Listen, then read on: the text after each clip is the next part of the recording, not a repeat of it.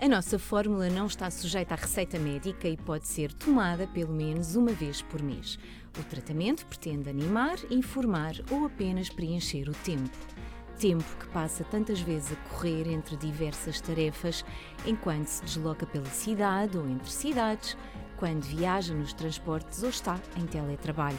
Os efeitos secundários ainda não estão comprovados, mas em caso de efeito adverso, por favor, contacte imediato o Gabinete de Comunicação da Faculdade. É professor jubilado da Faculdade de Medicina da Universidade de Lisboa, psiquiatra, escritor, é conselheiro em situações de crise para analisar factos duros, mas que exigem um olhar profundo que tão bem o caracteriza. Foi diretor do Serviço de Psiquiatria do Hospital de Santa Maria entre 2014 e 2016. É um dos pais de organismos e entidades com vista à terapia familiar e saúde mental. É o professor Daniel Sampaio que hoje está aqui diante de mim, mas é também o pai do Espaço S. Na altura da sua eh, criação, foi uma colaboração que nascia da sua vontade expressa com a Associação de Estudantes no ano de 2013. Iniciaram-se as consultas para os jovens estudantes no estádio universitário e só depois houve uma mudança. O Espaço S, que funcionava com os recursos materiais e humanos do Serviço de Psiquiatria e Saúde Mental de Santa Maria, sofria mudanças em setembro de 2017, onde se criava finalmente um espaço mais digno, com apoio financeiro da direção da faculdade. O Espaço S passou a ter sala própria no Instituto de Medicina Preventiva e Saúde Pública, contando com a presença de um psicólogo residente, o psicólogo Rui Martins. Do professor, passo já à primeira citação que muito me marca para este ponto de começo de conversa. O professor dizia numa entrevista à Faculdade de Medicina há uns tempos havia uma ideia completamente errada de que os estudantes de medicina não tinham problemas. Como eram muito bons alunos e tinham entrado na Faculdade de Medicina, não tinham problemas psicológicos e isso não era verdade. Há muitos estudantes de medicina com dificuldades psicológicas porque o curso é exigente, muitos deles estão deslocados das suas terras e vêm de famílias que estão longe, têm de ir para residências universitárias ou para quartos alugados. Bom dia, professor. Bom dia devo-lhe confessar que é das poucas vezes que me trema um bocadinho a voz. Um, é um tremendo privilégio tê-lo à minha frente. Muito obrigado. Um, de facto, reforço que o seu olhar uh, transporta-nos para uma profunda análise dos outros e uma, um profundo conhecimento um, de tudo o que foi fazendo e semeando nesta instituição e por esta instituição e pelos alunos desta casa. E é isso hoje que nos faz estar juntos a conversar.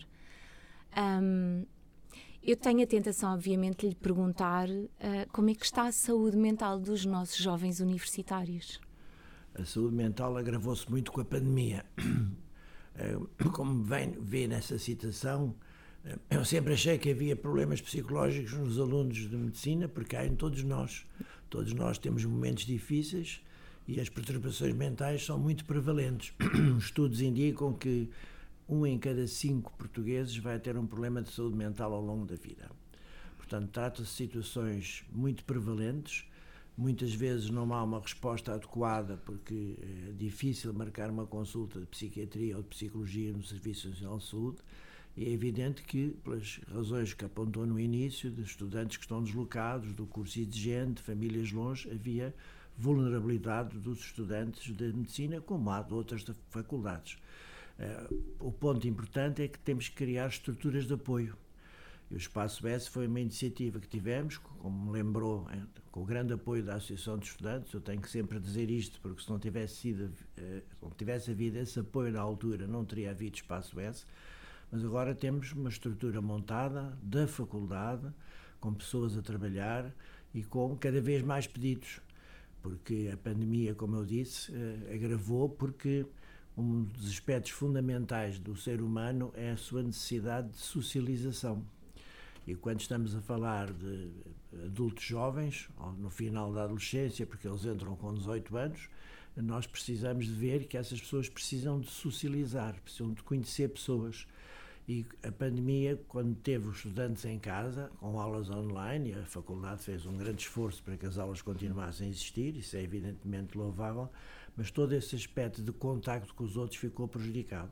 Portanto, nós calculamos que cerca de, eh, eh, no que diz respeito à depressão e à ansiedade, que são as situações mais frequentes, eh, os pedidos de consulta aumentaram cerca de 30% nos hospitais do Serviço Nacional de Saúde e, evidentemente, que os estudantes de medicina também foram afetados por essa pandemia, por essa dificuldade de socializar.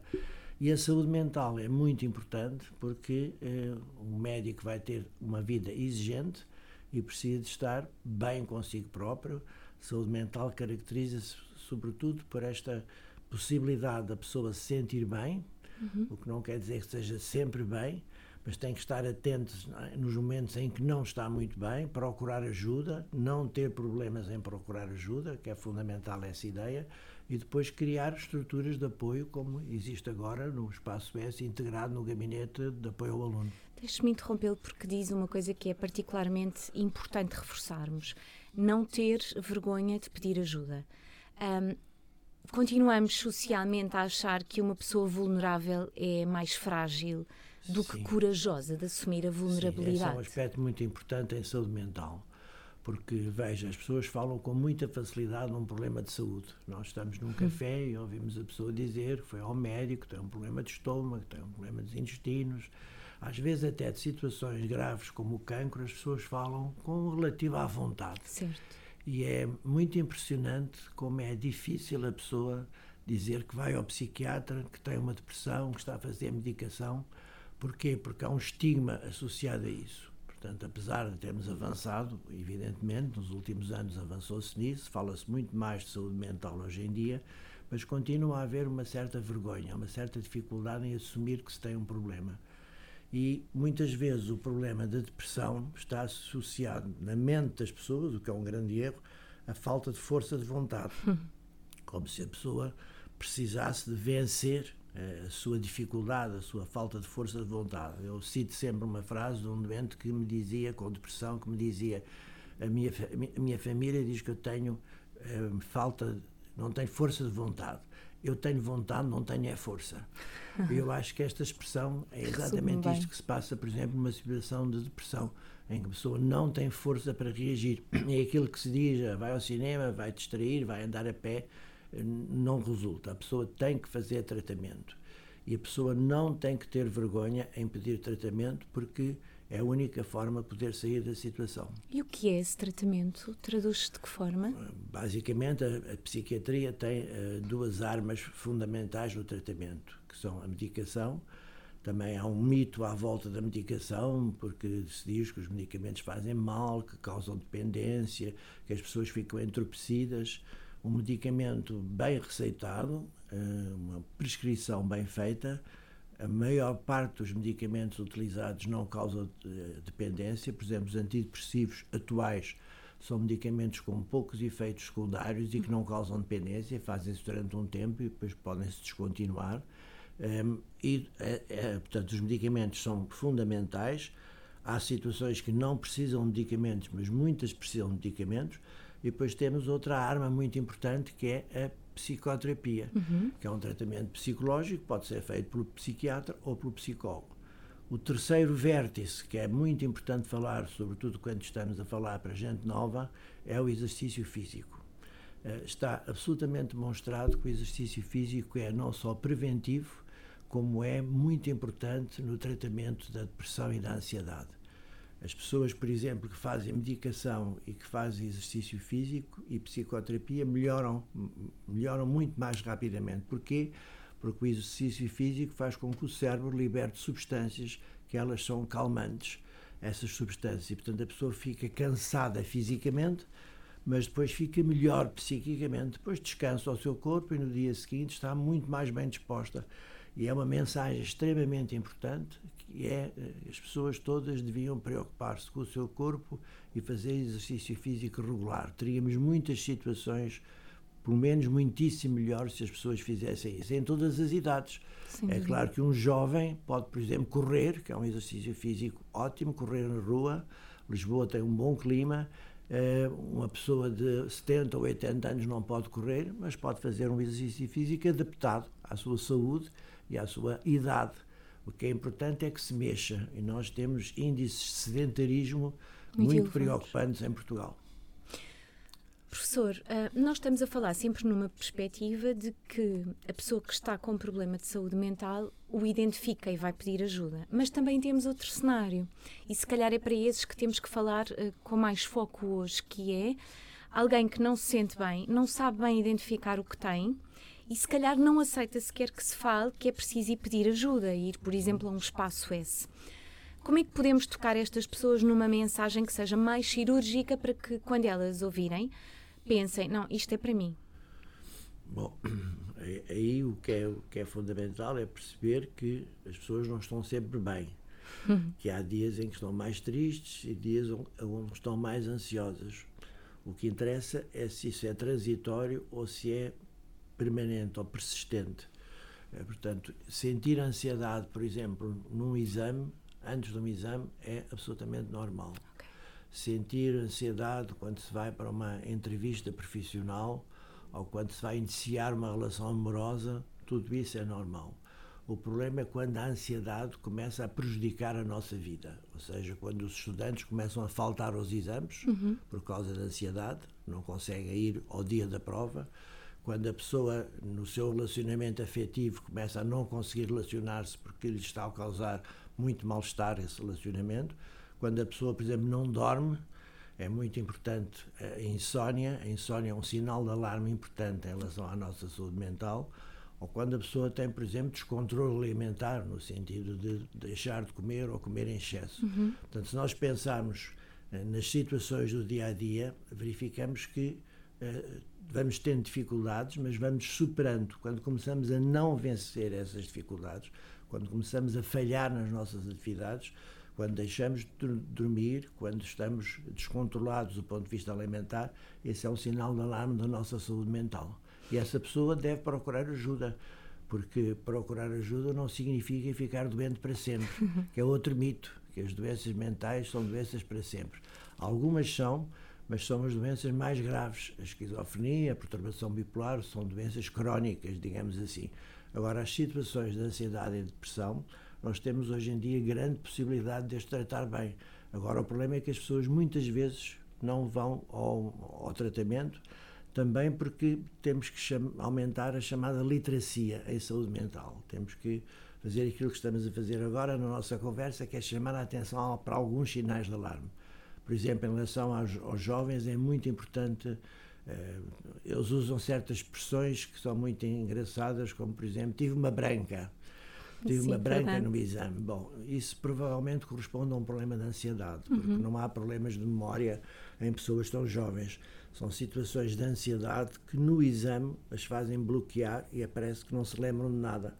Eh, e, portanto, essa pessoa, se isso se repetir, se isso for um padrão de comportamento, deve procurar ajuda. É mais um, uma red flag, Exatamente. não é? Um, sinal de que estamos de facto a falar de literacia em saúde é este grande evento que vai acontecer nos dias 22 e 23. E um passarinho contou-me que o professor é o grande responsável por se impulsionar um evento destes. Um, Conte-me lá que, que incentivo foi este para, para fazer mais uma grande coisa acontecer. Eu acho que nós avançamos muito no espaço S. Uh, começámos, como disse, com muitas dificuldades, depois começámos como psicólogo, agora temos vários psicólogos a trabalhar, mas precisamos de falar mais sobre saúde mental, uhum. porque o Espaço S tem feito um trabalho muito importante de ajuda aos estudantes de medicina, mas é preciso criar uma consciência do problema na Faculdade de Medicina e na Universidade de Lisboa. E para isso eu fui eu, de facto, tive a ideia de fazermos um encontro eh, que se chamou, o título não é meu, mas é ótimo, que é uma, uma, um encontro, primeiro encontro para a saúde mental, uma reflexão no ensino superior. E, portanto, nós eh, procuramos sair também dos muros da faculdade e alargar a Universidade de Lisboa e chamar outras pessoas para que se, para que se faça uma pausa de reflexão sobre esta situação. E, portanto, nós conseguimos reunir uma série de especialistas de diversas áreas, Acho que o programa está muito interessante porque não, não são só psiquiatras e psicólogos a falar, temos pessoas de outras áreas, das áreas das artes, da psicometricidade, da, da musicoterapia, pessoas ligadas ao, ao, à parte pedagógica uh, da, das faculdades, estudantes a participar, que é muito importante, eh, justamente para dizermos assim, vamos parar para refletir e vamos tentar tomar medidas para que a saúde mental melhore, porque eh, muitas vezes o insucesso eh, de, dos estudantes no ensino superior tem a ver com problemas de saúde mental. São poucos os estudantes, felizmente, que têm problemas de saúde física. Uhum. Há, há, pessoas doentes fisicamente, mas muito, muitos fracassos a nível do rendimento académico devem-se a situações de depressão e ansiedade que são as mais frequentes. Eh, estudantes que até têm a motivação para estudar, mas que não conseguem estudar, porque não conseguem concentrar-se. Depois há outros estudantes que têm problemas de déficit de atenção, que está a ser muito frequente nas pessoas mais novas. Concentram-se pior. Uhum. Uh, isso vem, às vezes, desde, desde, desde o quinto e sexto ano do liceu, da, do quinto e sexto ano da escola básica, em que nós verificamos que a capacidade de concentração, a tem capacidade de atenção tem vindo a diminuir. Porquê? Pensa-se que por causa dos enormes estímulos que eles têm constantemente. Das tecnologias. Sim, a, uhum. a internet é uma coisa boa, eu digo sempre isso. Né? Porque a internet muitas vezes é muito criticada. A internet é uma coisa boa, mas temos que refletir sobre a sua utilização. E de facto, muita gente nova é um utilizador excessivo, passa demasiadas horas ecrã, com o ecrã. Por exemplo, a luz do ecrã prejudica o sono à noite. Portanto, há, há todo um trabalho de reflexão sobre, sobre o, o, o dia a dia uhum. dos estudantes que era importante nós iniciarmos esse debate. E as instituições têm este dever quase moral e social, professor? Sim, eh, nós, nós ainda temos faculdades onde não há, não há resposta. Por exemplo, até há muito pouco tempo, a Faculdade de Direito, aqui nossa vizinha, não tinha um gabinete de atendimento psicológico ao aluno. Já tem, já o tem. Eh, e, portanto, isto tem sido um caminho lento, mas em todas as faculdades eh, de renome, a nível europeu e a nível americano, existem gabinetes deste tipo porque eh, até às vezes não chamam, chamam counselor, portanto é uma pessoa que pode estar disponível para falar com os estudantes. Ou seja, nós temos que criar no ensino superior pontos de contacto entre as pessoas. Uma faculdade não é um professor a dar uma aula e um aluno a ouvir. Uma faculdade é uma interação importantíssima, professor, aluno, funcionário da faculdade e interação importantíssima entre os alunos. E essa interação, que é benéfica para a saúde mental, às vezes causa problemas. É sobre isso que temos também que refletir neste encontro. É precisamente uma pausa para falar de saúde mental que uh, vamos fazer nestes dois dias de março.